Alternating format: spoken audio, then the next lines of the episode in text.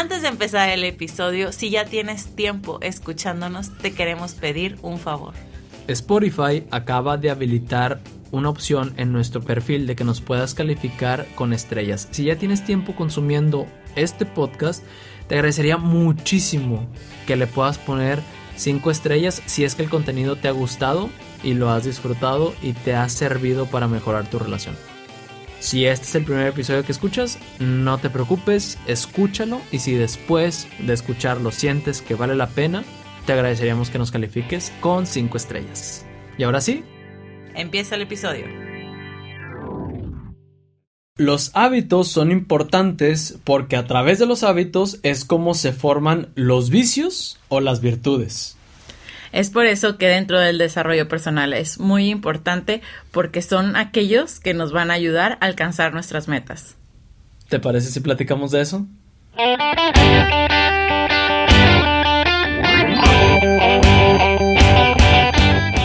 Hola, hola, yo soy Elena de María. Y yo soy Hernando de María. Y, somos, los de María. Felices, contentos.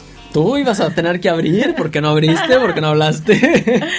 Felices y contentos de estar un día más aquí con ustedes, trayendo un episodio más acerca del crecimiento personal. Ahora sí que me está gustando que hagamos esto, porque ya no me van a poder tirar tanto carro de que no me acuerdo de, de la gente soltera. Que bueno, estos episodios están diseñados para gente soltera, gente en pareja, pero es para enfocarse en el crecimiento personal, porque si este es el primer episodio que estás escuchando de esta serie, bueno, estamos haciendo una, pequeña serie de episodios en donde vamos a hablar específicamente sobre el crecimiento personal. ¿Por qué? Porque el crecimiento personal es clave para el crecimiento en pareja. Si no hay un crecimiento personal, difícilmente va a haber un crecimiento en pareja. Porque si yo no estoy bien como persona, difícilmente voy a estar bien en una relación. Es por eso. Y yo creo que en nuestra relación lo hemos vivido de primera mano. O sea, hemos visto cómo se ha potenciado o eh, se ha expuesto, ¿no? ¿Cómo se Exponenciado. Exponenciado, esa era la palabra. Cómo se ha exponenciado nuestra relación desde que nos empezamos a interesar más en este tema del desarrollo personal y fue una coincidencia, nada de ponernos de acuerdo ni nada, sino como que yo por mi trabajo y tú por cosas de la curiosidad, entonces fuimos a donde mismo. Pero ahora que lo vemos en, en retrospectiva, dices, eso fue clave. Fue clave. Y pues como aquí en el podcast de una pareja irreal tratamos todos los temas para parejas jóvenes, solteros, recién casados, dijimos esto tiene que estar sí o sí. Y hoy vamos a hablar específicamente sobre los hábitos, porque los hábitos son, lo decíamos en el teaser, de lo más importante, ¿no? Sí, muchas veces la gente dice, yo no soy una persona de hábitos. Pero les tengo la mala noticia de que sí son personas de hábitos, mala o buena, porque realmente todos tenemos hábitos para bien o para mal. Que se conozcan o mucha gente tenga el concepto de hábitos solamente las cosas buenas es un error, porque también tenemos hábitos que no son muy buenos. Simplemente el hecho de estar con el celular todo el día, cuando alguien nos está hablando, ese es un hábito. Entonces, sí tienes hábitos que no te gustan, la buena noticia es que lo puedes cambiar por un hábito que sí te gusta. Pero bueno, ¿qué es un hábito? Pues incluso un hábito es algo tan simple como, a ver, todos los días antes de acostarte, algo que haces es lavarte los dientes, por ejemplo. Si lo haces, es un hábito. En este caso es un hábito bueno. Ahora a lo mejor todos los días lo primero que haces después de levantarte es agarrar el celular para ver tus notificaciones. Ese ya es un hábito también. Bueno o malo, no sé, porque creo que depende también del, contexto. ¿no? Y ah, porque a lo mejor es parte de tu trabajo, no tengo idea, no sé.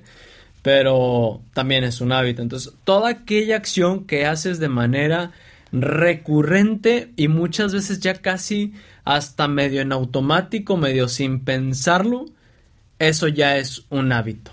Sí, exacto, porque nosotros como humanos este, nuestro cerebro, eh, ya ven que existe esto de las conexiones neuronales, entonces, al tú hacer una, algo de manera constante o repetida, se va formando un patrón neuronal. Ese patrón neuronal es, es como un camino que ya conocen y es muy fácil de repetir porque es algo que ya se conoce, ¿no? Entonces, por eso cuando queremos dejar un mal, hábito, un mal hábito como el fumar, nos cuesta tanto porque ese patrón ya está establecido en nuestro cerebro y nuestro cerebro lo conoce fácil. Es mucho más fácil hacerlo que no hacerlo. Pero antes de que ese hábito se desarrollara, pues no existía, ¿verdad? Entonces hay que tratar de romper ese hábito si es lo que quieres dejar de hacer, ¿no? Entonces, aquí en este episodio vamos a platicar de cómo podemos formar buenos hábitos. Y cómo romper con los malos. Y cómo romper con los malos también. Adelante. ¿Ya estabas enrachada? bueno, lo primerito que vamos a hacer es sentarnos con una hoja y escribir. Ya habíamos dicho la vez pasada que lo mejor es escribir.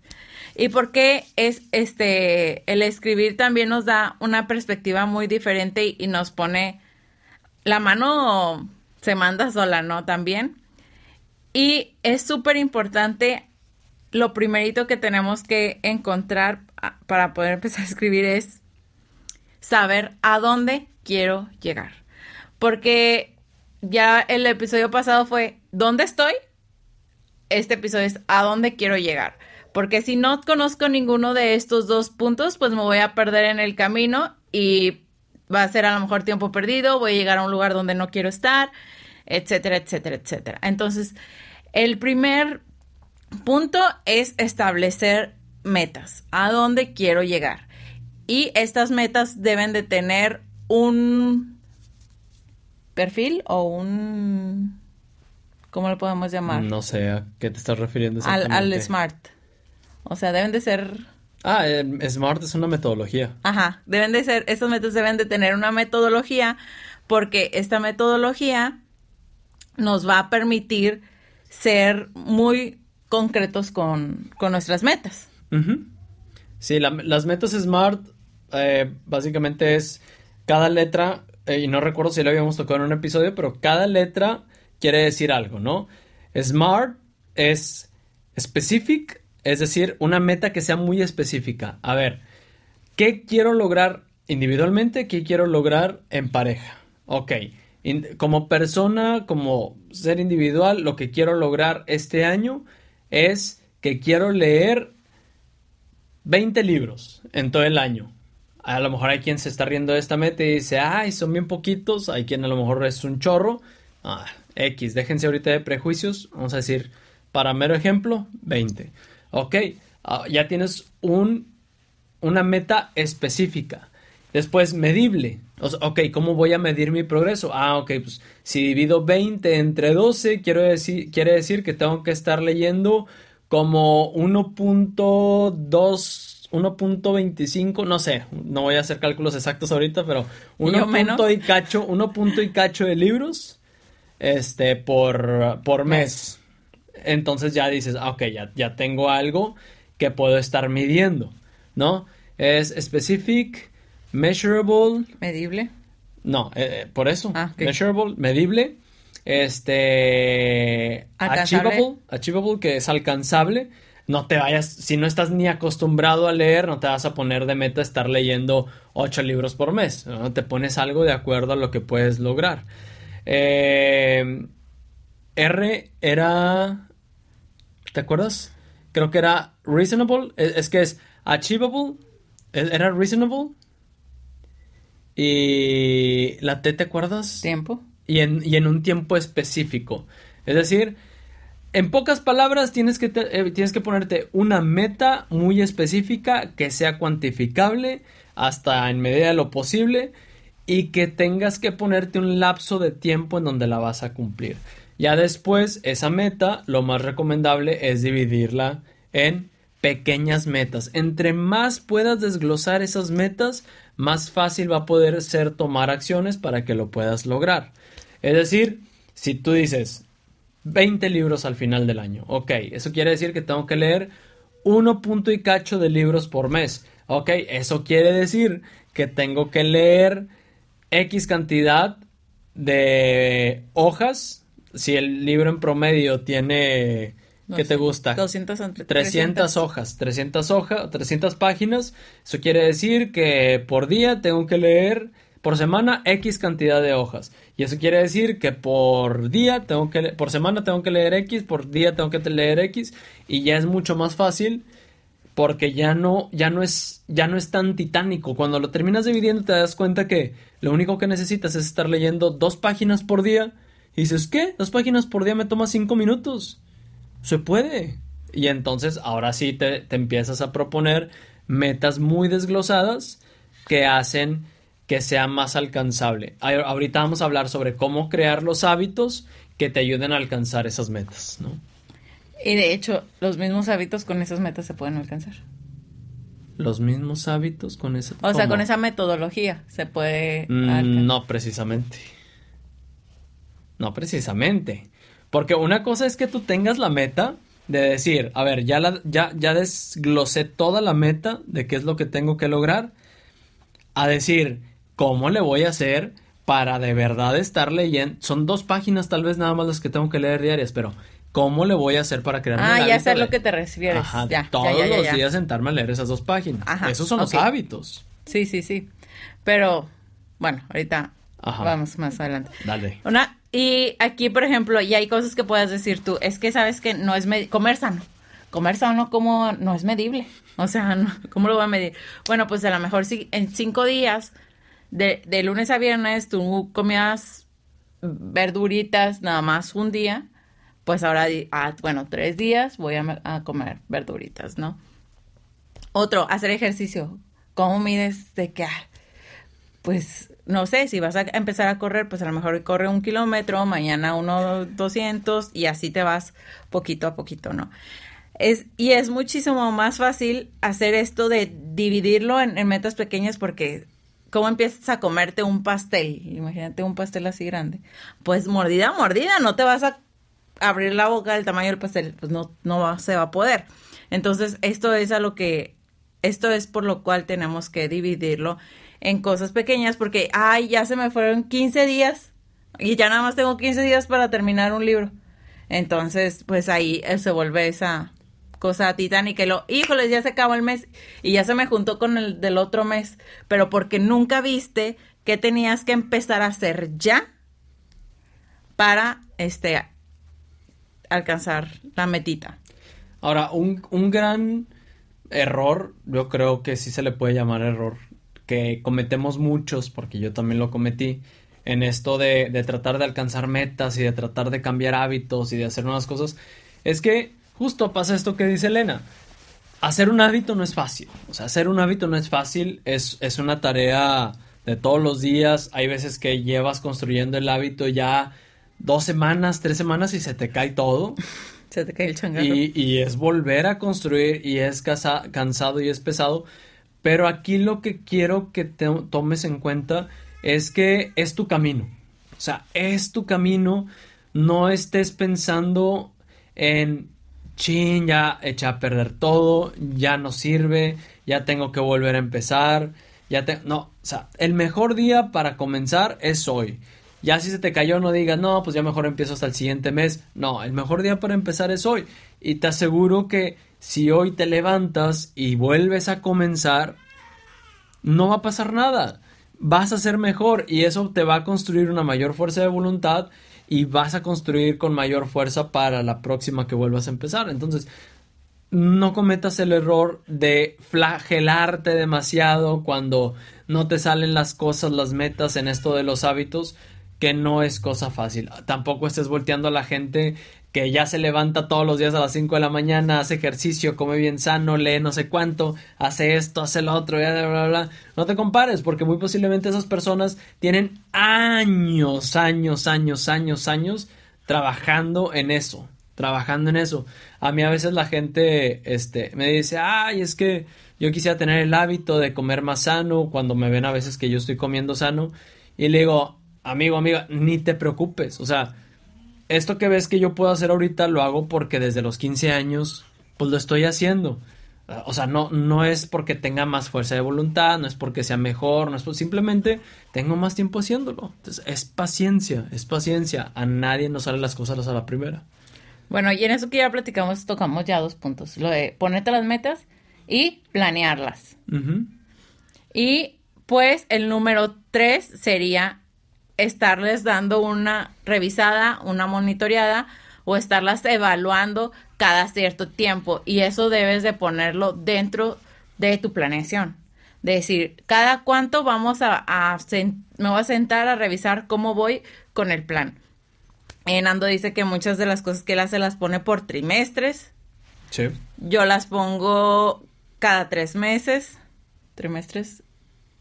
Es lo mismo. Sí. Ah, perdón. Yo lo pongo cada tres meses. Yo pensé que tú eras cuatrimestres. Perdóname. Este, cuatrimestre son tres meses. Ah, qué la- O sea, son cuartos. Trimestre y Perdón, es que yo lo hago en cuartos. Y cada en cuarto cuarto. son tres meses. Enero, febrero, marzo, abril, mayo, Mm, junio. sí. Julio, julio, agosto. Perdón. Perdón, sí. Borramos esto. Son cuatro. o sea, bueno, este, cada tres meses, ¿no? Entonces, bueno, yo voy a revisarlo a lo mejor cada cuatro meses o cada seis meses o, ¿sabes qué? Al final del mes o al final de la semana voy a revisar cuál es mi avance, pero este, e incluso esta, esta, esta revisión la tienes que también planear dentro del plan que hiciste al principio para que sea como un seguro o un gancho que te regrese, que te regrese de que, a ver, toca hacer la planeación. Si eres una persona de que se guía, ¿no? Con, con tu agenda o con las cosas que tienes programadas, si te pones un recordatorio, decir, tengo que revisar, oye, ¿sabes qué? Las cosas no están saliendo como yo las planeaba, me estoy viendo como un tonto. este, esto, ¿sabes qué? Tengo que ajustar. Y no pasa nada si lo ajustas.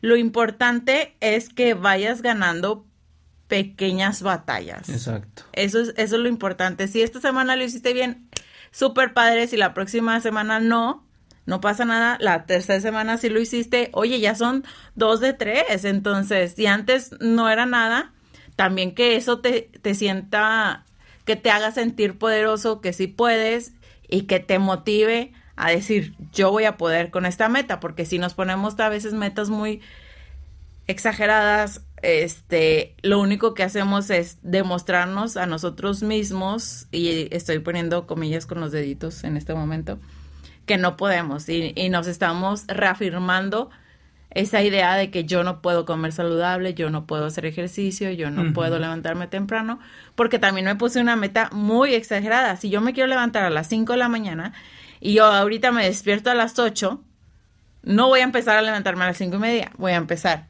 siete y media, y luego siete, y luego seis y media, y así poquito a poquito, porque por, muchas veces por eso fracasamos y pensamos que no somos buenos para hacer X cosa, siendo que realmente nada más es una nueva programación, así como te programaste para levantarte a las 8, ahora tienes que trabajar en deshacer esa programación para crear una nueva.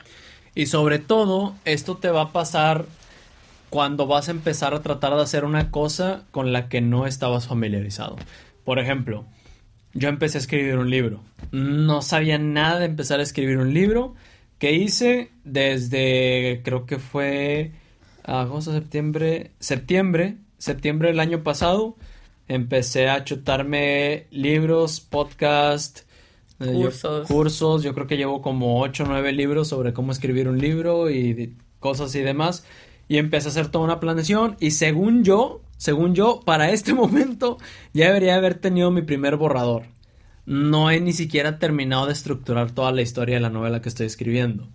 ¿Por qué? Porque no batié, porque era algo que a lo que no estoy acostumbrado, no sabía bien cómo funcionaba, apreté de más las tuercas, pero no me desanimé. ¿Qué hice? Reestructuré, dije, ok, a ver, paciencia conmigo mismo, soy nuevo en esto, vamos a, reajustar metas, vamos a, a seguir trabajando, pero aquí lo importante es que hubo algo que me sostuvo y es algo que quiero compartirles porque creo que es un gran secreto, secreto entre comillas, ¿verdad? Este, nada más por de- decir una palabra marquetera, es un, es un gran eh, secreto para alcanzar tus metas y no morir en el intento.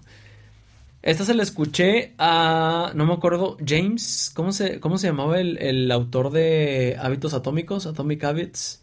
No me acuerdo, pero esto se lo escuché a él. Él dice, no, no llegas tan lejos o tan grandes como te pongas las metas, sino caes tan abajo como estén tus sistemas. ¿A qué se refiere eso? Que si tú no creas una red de hábitos que sostengan tu esfuerzo continuo hacia alcanzar esa meta, vas a caer hasta lo más fondo. Hasta lo más hondo, perdón, hasta el fondo, hasta lo más hondo. Entonces, cuando tú empiezas a crear una red de hábitos, lo que hacen esa red de hábitos es que sostienen de cierta forma tu progreso y creas un sistema. ¿Qué es un sistema?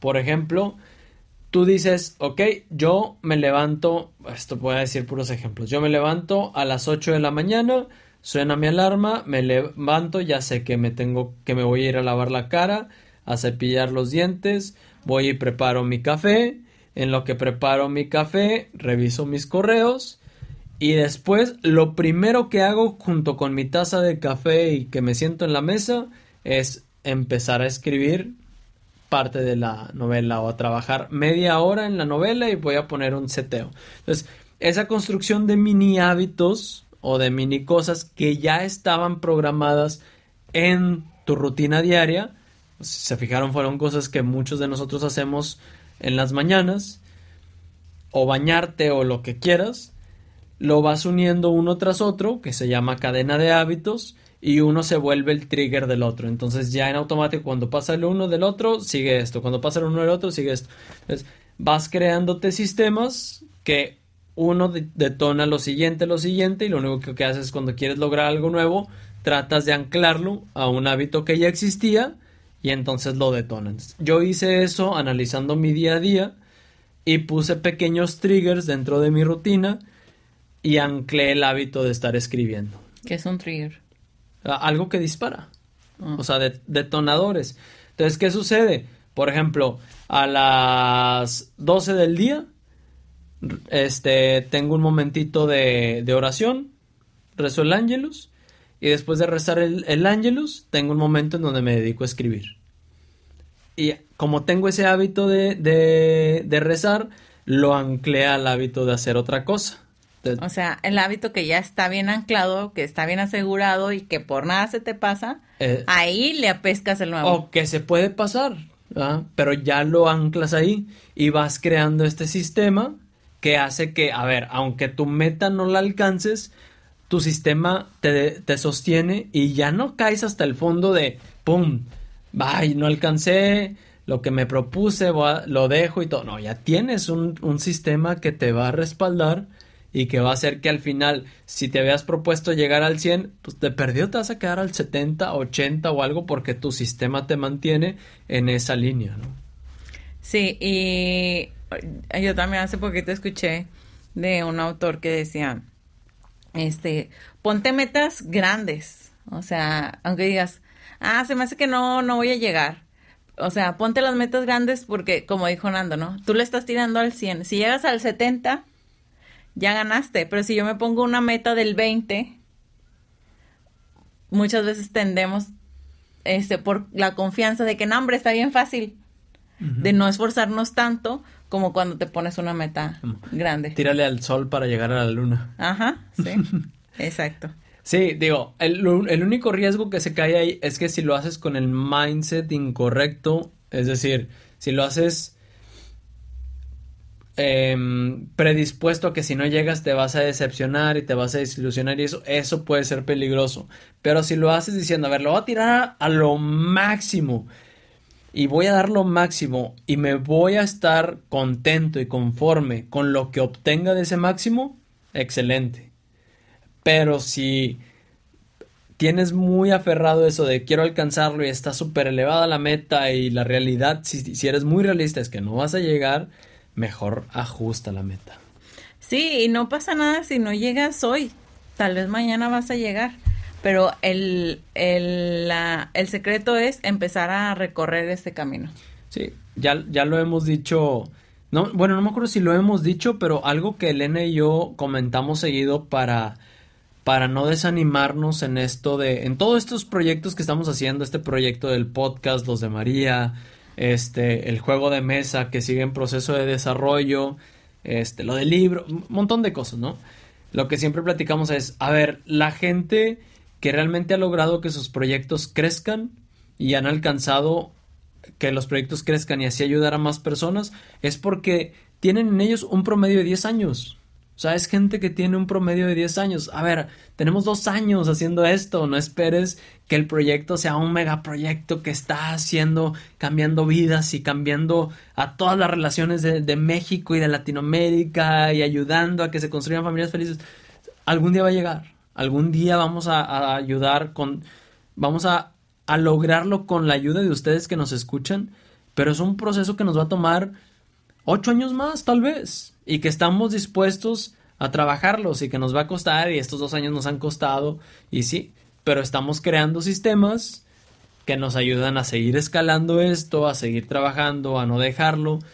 Ya, ya tenemos el hábito de hacer este podcast, de, hacer las cosas que hacemos y es lo que nos va a ayudar a alcanzar la meta esta que nos estamos proponiendo, ¿no? Sí, porque, y aquí quiero hacer un, un comentario de qué padre hay, veces que la gente piensa, qué padre poder hacerte viral y conseguir esos seguidores y estar haciendo esto, o sea, causar, ese impacto ya ahora y que no te cueste tanto, pero si ustedes piensan, lo que sube muy rápido, también baja muy rápido, porque justo no tienen esta estructura de la que hablabas ahorita. Entonces, no esperen de que, ay, ya me estoy, hoy me despertaba a las 10, mañana ya me estoy despertando a las 5 de la mañana porque eso se va a caer porque no tiene estos sistemas. O sea, hay que hacer las cosas bien hechas cuestan un tiempo y un esfuerzo. Y es algo que no nos podemos brincar. A mí me encantaría poder darle skip, skip. Ya, ya, ya, ya llega. Pero ya me pasó una vez. Cuando llegué, no estuve preparada para ese éxito o eso mover esa cantidad de gente, mover esa cantidad de dinero, mover esa cantidad de hábitos, mover. Y yo no estuve preparada y se cayó. Entonces, ustedes mismos, este, no busquen lo, lo fácil. Hace poquito ponía una imagen que decía, no busques que sea más fácil. Busca tú ser más fuerte o pide tú ser más fuerte. Y justamente para esto, porque lo, lo que es fácil pues por ejemplo, dos más dos siempre va a ser fácil, ¿no? Pero cuando tú tenías eh, cinco años o, seis años que, que empezaste a aprender esto, no era tan fácil, pero tu inteligencia era pequeña y ahora eres más inteligente. Dos más dos sí ya es fácil, pero no es porque sea no es porque siempre haya sido más fácil, sino porque ahora tú eres más inteligente. Bueno, y ya nada más para cerrar, si tienes un mal hábito, ya sea un mal hábito en pareja o un mal hábito personal, la forma de deshacerte de ese hábito es exactamente lo mismo que dijimos ahorita de estos triggers, estos sistemas, estos disparadores de hábitos, tienes que localizarlos y deshacerte de ellos. Por ejemplo, oye, tengo el pésimo hábito de perder mucho tiempo en TikTok, ¿no? Porque cuando agarro el celular me pierdo ahí y la verdad es que esa plataforma te consume. O sea, le das scroll, scroll, scroll, scroll, scroll y video tras video. Quiero quitarme ese mal hábito. Perfecto. Vamos a ver. ¿Cuándo es cuando entras a TikTok? Ok. Entro a TikTok cuando estoy en el trabajo y me canso de, alguna tarea que estoy haciendo o me trabo o lo que sea y agarro mi cel y abro TikTok. Perfecto. Ahí detectaste un trigger, ¿no? ¿Cuál? Cuando te saturas, cuando se te nubla la vista, cuando... ¿eh? Ahí ese es un trigger para que, que suceda lo del celular. Ya hiciste lo más importante, detectar cuál es el disparador de ese mal hábito. ¿Qué vas a hacer? Que la próxima vez que suceda esto de que te empieces a nublar, vas a ser consciente y entonces te empiezas a tratar de formar un nuevo hábito en donde dices, ok, en vez de hacer eso, mejor lo que voy a hacer es solamente entrar a Spotify y voy a escuchar una canción, ¿no? Con esa canción me voy a relajar y listo. O voy a salirme a caminar, a dar una vuelta y regreso, ¿no? No sé, estoy tirando así cosas, ideas al aire, nada más para que te des una idea de cómo se van quitando esos hábitos. Otro es, oye, es que como de manera impulsiva. Ah, ok, bueno, a ver, ¿cuándo es cuando comes de manera más impulsiva?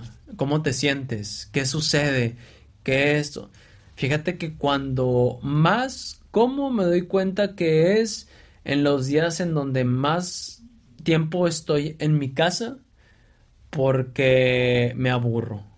Ok, ya tienes un, un, estás empezando a detectar un posible detonador o trigger de lo que te hace comer impulsivamente, que es el aburrimiento, ¿no? ¿Qué pasa? Que te aburres, tus sentidos se quedan sin tener una sensación o algo, que es lo que pasa a veces también con las mismas redes sociales, y lo buscas a través de la comida y vas a ver el refri, nada más a ver qué te encuentras, o a la alacena y sacas unas galletas o sacas lo que sea. Bueno, entonces, ¿qué va a suceder? Oye, pues la próxima vez que me aburra, lo que voy a hacer es que en cuanto sienta que me estoy empezando a aburrir, pues mejor me voy a salir a dar una, una vuelta al patio, una vuelta a la casa, una vuelta al parque, hasta si quieres aprender la tele o a llamarle a alguien o en eso también entra mucho la pareja que te ayude a, a formar así, a formar buenos hábitos.